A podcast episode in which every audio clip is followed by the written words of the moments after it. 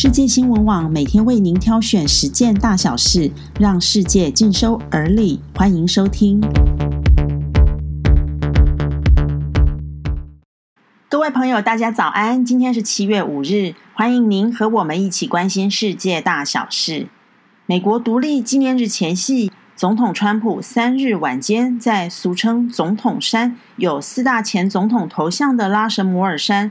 总统石像国家纪念公园园区发表演说，谴责要求移除南方邦联人物铜像以及纪念碑的抗议群众，根本是企图拆除国家历史的左派侧翼暴徒，并且强调美国历史与价值的重要性。面对川普的演说，《纽约时报》以“黑暗且具分裂性的演说”形容，将川普争取连任的苦战定调成。对抗新极左法西斯主义的战斗，川普利用国庆日和总统正式演说的机会，发动了一场全面性的文化战争，将左派描绘成煽动仇恨且将国家导向极权主义的稻草人，然后对这个稻草人穷追猛打。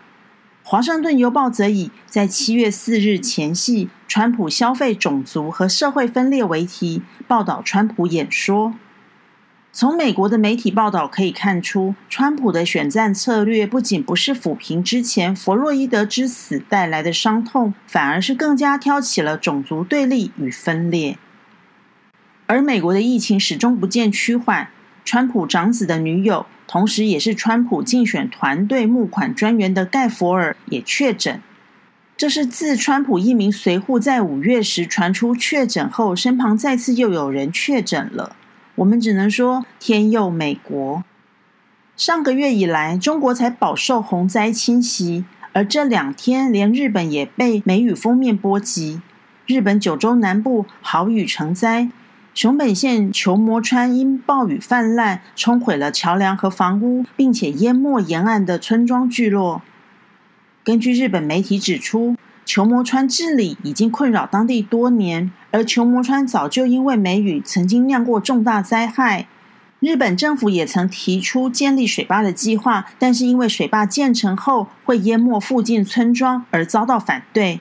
后来改提十项治水方案，有的方案经费过于庞大，有的则耗时太长，竟然要长达五十年。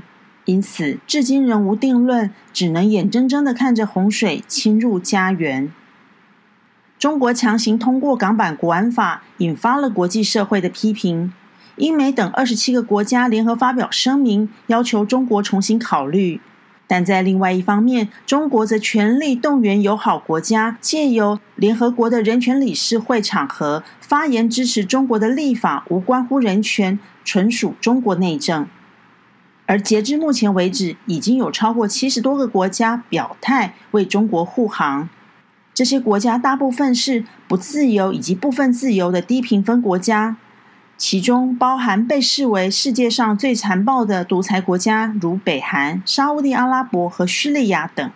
连我国友邦尼加拉瓜也赫然在列。